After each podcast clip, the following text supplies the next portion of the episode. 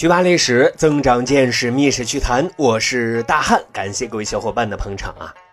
我们说，人的一生会面临很多次的抉择，那是向左走还是向右走？命运的结果往往是大相径庭。这在历史方面，我们作为上帝视角看这一问题就特别清晰了。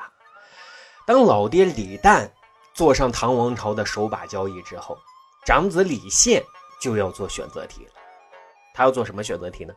他是要主动作为保住太子之位，然后按照祖宗礼法由他来继承皇位呢，还是务实一点啊，把这个太子之位啊让出来，让自己的弟弟李隆基来做？因为您要知道啊，现在老爹李旦能坐上龙椅，可全靠的是李隆基的运筹帷幄呀。现今的李隆基那是有翻云覆雨的能力呢，所以李现是很纠结的，一边啊是至高无上的皇权，一边是为了皇权可能到来的血雨腥风，他该怎么选择的确挺难啊。这个时候，老爹李旦其实也挺纠结，他很清楚啊，之所以自己能坐上宝座，是老三李隆基的能量太大。霸道啊，让自己那都是心有余悸的。要知道啊，韦皇后和安乐公主本来就很强悍啊，为了能够上位，都能够毒杀皇帝李显，而李隆基又斩杀他们，兵不血刃。哎呀，这是不是就证明李隆基那更强悍呀？属于强悍当中的战斗机呀？只是目前碍于伦理和舆论。是让自己来登基了，那实际就等着自己哪一天向上天报道了啊，他李隆基好继位，或者不等自己上西天报道就着急继位呀。想到这里，也让李旦那是不寒而栗呀。所以啊，太子人选恐怕是不能选择嫡长子李宪了。这个啊，不仅是为自己的身家性命考虑，也是。为老大李宪的性命去考虑的。就在此时啊，大家都特伤脑筋的时候，李宪最终是想明白了，啊，他果断就给老爹李旦上表说啊，太子之位是国之储君，太平时是可以嫡长子为先，但国难之时应归有功之子，如若处理不当，国家就会动荡。因此啊，我以死请求。啊！不要立我为太子。话说啊，这李先是怎么想明白这件事呢？还真不好说啊。也许是不忍兄弟相残啊，或者明知自己不是对手啊。但总之这些都不重要了。说当李旦看到这个上表之后，还是蛮欣慰的呀。二话没说，批准就同意。但是逢场作戏，对于李隆基来讲还是有必要的。啊，他知道大哥推荐让自己做太子的消息之后啊，赶紧上表说李宪是大哥，立长不立幼，这是规矩不能变，自己是不能做太子。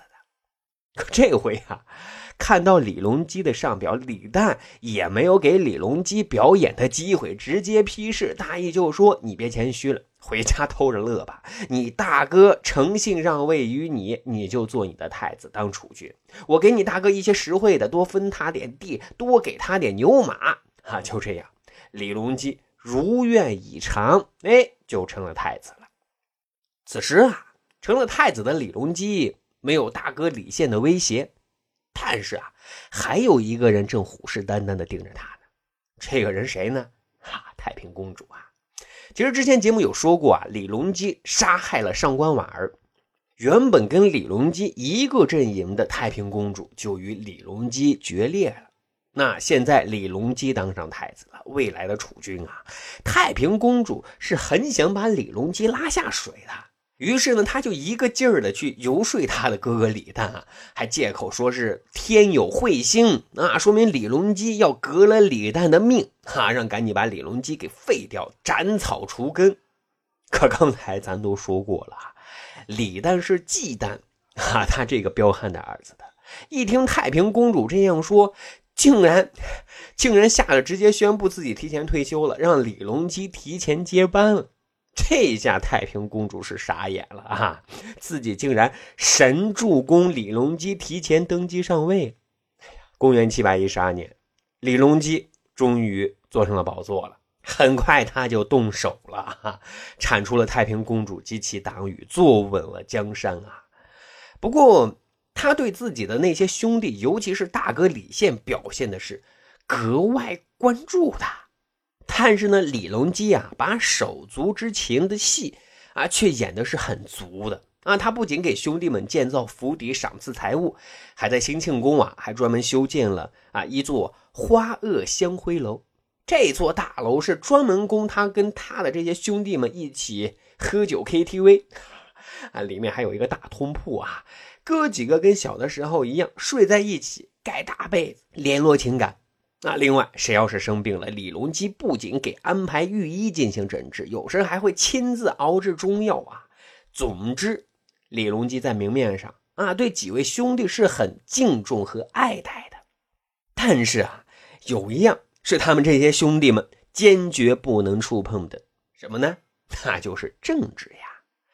比如说啊，李隆基啊，还给兄弟们封了一堆官爵啊，比如封他们到地方任刺史。但这些兄弟啊，心里跟明镜一样，都知道这什么，这属于名誉性质的啊，是不能赴任的，乖乖待在京城啊，这才能确保身家性命的安全呀。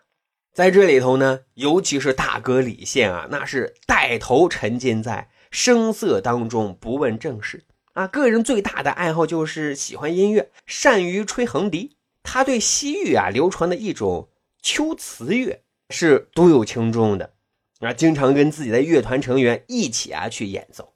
但就这样，李隆基其实也是不放心的，还安插了一些耳目啊去暗中监视。啊，最后反馈回来的信息是什么呢？李现啊，除了玩音乐之外，还经常读古书。哎呀，这个消息一下子把李隆基吓了一跳。这古书是啥古书？这是研究兵法吗？于是呢，就要求啊加大监视的力度啊，查一查看的是什么样的古书。结果看的是什么书呢？哎呀，人家看的是古乐谱啊！李隆基知道之后呢，是会心一笑哈，彻底的放心了。从此对大哥李宪那是更加的敬重了啊！每次兄弟间的书信都没有称过朕怎么样怎么样，而都是落款为什么帝隆基。啊，帝是弟弟的帝，还非帝王的帝呀。于是乎啊，在一派兄弟和睦的盛世太平当中，李宪的日子那就是什么吃喝玩乐呀，潇洒无忧啊。对他而言，政治其实就是一辆自行车。可现在都开奔驰宝马了，还要啥自行车呀？公元七百四十二年，一生享乐的李宪走到了人生的终点啊。他也许万万没想到啊。在他去世之后，弟弟李隆基悲痛万分呐，一定要追封他为让皇帝，啊，以表彰他的功绩，把皇位让给自己，还让把自己最常用的节骨跟李宪常用的竖笛作为陪葬品带入到另一个世界啊，延续这份珍贵的手足情深。而这些对于他李宪而言，也许啊。也挺满足的，生的时候是荣华富贵，死的时候是功成名就，啊，看来他这么多年来给皇帝当大哥，挺直，挺潇洒。好，长见识，长谈资，这就是咱今天要讲的。我给皇帝当大哥是一种什么样的感受啊？大汉已经开通了喜马拉雅的喜米团。如果您没有太多的读书时间，欢迎大家能够加入大汉的洗米团啊！每周都会私家分享五篇以上的大汉读书笔记，咱一起去增长那些奇奇怪怪的历史冷知识。好，本期节目就是这样，感谢您的收听，咱下期再会喽。